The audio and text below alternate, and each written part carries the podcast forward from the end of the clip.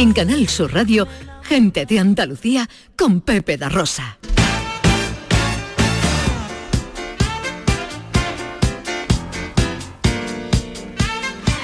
Tiempo para la accesibilidad, tiempo para la inclusión con Beatriz García Reyes, experta en estas lides, eh, que vamos a hablar hoy de espeleología. Pues sí, mira, eh, para aquellos oyentes que no sepan qué es exactamente la espeleología, comentar que es una actividad que consiste en explorar o también estudiar las cavidades naturales del subsuelo, como puede ser una cueva o una caverna, y que hoy en día pues, se ha convertido en una práctica deportiva muy emocionante.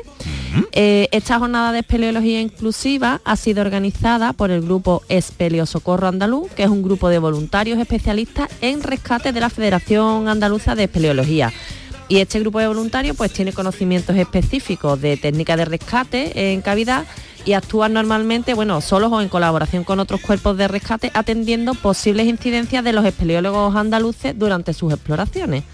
Entonces, eh, la actividad de espeleología inclusiva eh, ha tenido lugar en el complejo de Motillas El Ramblazo, que está situado en la Sierra del Peralejo, en la provincia de Cádiz. Entonces hoy tenemos con nosotros a Bernardo Orihuela, que es el director del grupo Espeleo Socorro Andaluz, y a Luis Bellido, que es una de las dos personas con discapacidad visual que ha participado en esta actividad. Qué bien. Bueno, voy a saludar primero a Bernardo. Hola Bernardo, buenos días. Hola, buenos días. Encantado de saludarte, hombre. ¿Cómo, ¿Cómo surgió la idea de organizar esta actividad de espeleología inclusiva? Pues fíjate, verdad la, idea surgió gracias a la confluencia de, varios caminos de varias personas, ¿no? Eh, pues mira, la primera fue eh, Bárbara, que es una, chica que es espeleóloga, pero además guía de montaña y bueno, voluntaria en varias asociaciones y colectivos de personas con discapacidad. Y ella pues siempre tenía en su cabeza, pues, oye, eso de la espeleología, ¿por qué no? no? Porque yo creo que podría ser posible, ¿no? Después había otro camino, que es el de Espero Socorro que como bien ha comentado Beatriz, pues somos un grupo de voluntarios de toda Andalucía, de la Federación Andalucía de de, que pues que bueno, que contamos con, con las técnicas y la y los materiales pues para poder ayudar a cualquier persona dentro de una cavidad desde que estáis conscientes y no puedes hacer absolutamente nada, pues nosotros somos, tenemos eh, los recursos para coger a esa persona y poder evacuarla hasta afuera. Y después, pues bueno, hay gente muy comprometida con el colectivo y en ayudar. Y después, pues bueno, el tercer camino que se tuvo que unir ahí, pues en este caso mm, estaba yo, que, que forma parte del cuadro docente de, la federación, impartimos una, una formación que es de técnicos deportivos, ¿no? que son los guías, digamos, que, que pueden llevar a gente pues por, las calidades y demás. Y una de esas asignaturas, que además fue la que me tocó a mí, fue la de la de discapacidad. Y bueno, cuando nos pusimos a trabajar en ello no había absolutamente nada. Y después de varios años de trabajo y demás, y de, y de, investigar y de probar y demás, pues pues vimos que sí, que se podía, que podía ser posible. Así que bueno, se unieron los tres caminos, Qué bien. nos pusimos a hablar y dijimos, pues venga, pues vamos para adelante, ¿por qué no? Bueno, y Luis, cuando te ofrecieron a ti realizar espeleología, ¿qué pensaste? ¿Tuviste algún temor previo? ¿Luis? ¿No está Luis? Sí, está Luis. Hola, Luis. Hola. Hola, Luis, ¿qué tal? Ahora. Te repito la pregunta, cuando te ofrecieron realizar la, la, jornada esta de espeleología, ¿qué pensaste en ese momento? Eh, ¿Tenías incertidumbre, algún miedo, algún temor?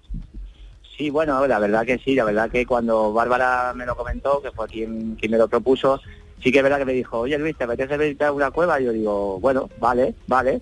Pero claro, yo no pensaba que, que todo lo que conllevaba y cuando ya tanto Bernie como todo el equipo empezaron a comentarnos cómo iba a ser la actividad, sí que es verdad que dije, uy, esto es todo totalmente desconocido para mí, pero bueno, como yo en ese sentido soy una persona que, que me atrevo a todo, pues dije, voy para adelante, voy para adelante. Y luego, mira, desde luego conocí a una gente maravillosa y ya te digo que todos los miedos se fueron en, un momento. Bueno, le voy a preguntar a Bernardo en qué ha consistido la actividad para luego preguntarle a Luis cómo se ha desenvuelto en, ella. Bernardo, ¿qué, es lo que habéis hecho exactamente? Pues fíjate, la actividad para las personas que no, no están habituadas a la peleología les parecerá una pasada. También para los que hacemos peleología. Eh, mira, la idea era plantearles una actividad de un nivel técnico medio alto, es decir, que no fueran paseos turísticos por la cueva, sino que realmente practicaran lo que es la peleología y las técnicas que usamos. Entonces, bueno, planteamos en el complejo de Motilla, que es un complejo emblemático aquí en Andalucía, eh, pues poder descender por una de sus entradas, que en este caso es la ciudad de reemplazo, y hacer un recorrido hasta bajar a una profundidad de unos 100 metros de profundidad. Eso quiere decir que para llegar a esa profundidad pues han tenido que superar pues diferentes pozos que tuvieron que rapelar, algunos ya hasta 30 metros, tuvieron que pasar por meandros, pasar lagos, vadinos de agua, algunas que otras en fin, caos de bloques, encontrar un poco de, de todo. Y, y bueno, en eso, ese era el planteamiento inicial de, de la actividad. Que lo hicieron súper bien. Además, Luis, ¿cómo te desenvolviste? Luis, ¿cómo te desenvolviste? ¿Pudiste hacer la actividad de manera autónoma?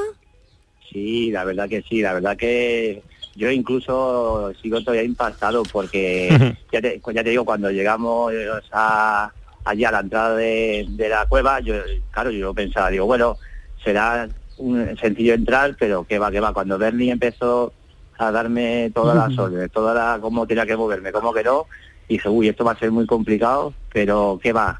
Yo tuvimos una conexión tan impresionante de coordinación que yo ya os digo muchas ya se lo, he- se lo digo muchas veces a mis amigos digo es que parecía un- uno, uno más de ellos uno más de ellos porque es que Bernie me, lo- me, me- me dirigía también y Javi que venía por detrás también me dirigían tan bien Qué bueno. que yo todo lo que como ha comentado Bernie todo lo que todo lo que podía haber y, y- y había de, de más lo, lo pasábamos sin problemas sin problemas la verdad que yo todavía ya digo sigo impactado Qué bueno, qué fue bueno. Bernardo, eh, ya ha caído también para cuando otra jornada de Eso. espeleología inclusiva y cómo pueden nuestros oyentes interesados contactar con vosotros.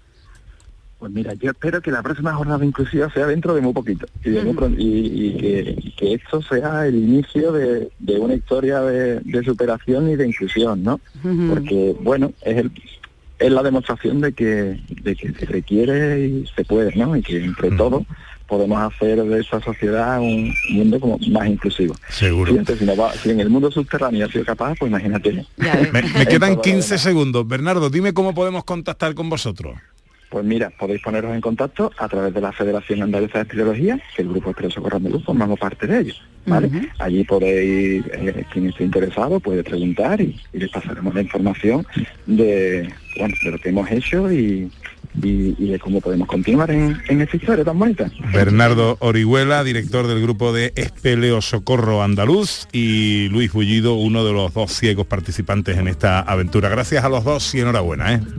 Ah, gracias a Bueno, ustedes. mu- muchísimas gracias a vosotros por contar estas historias también, que es importante. Ahora llega la información a Canal Sur Radio. mirar, toda mi culpa no es. En Canal Sur Radio, gente de Andalucía con Pepe da Rosa.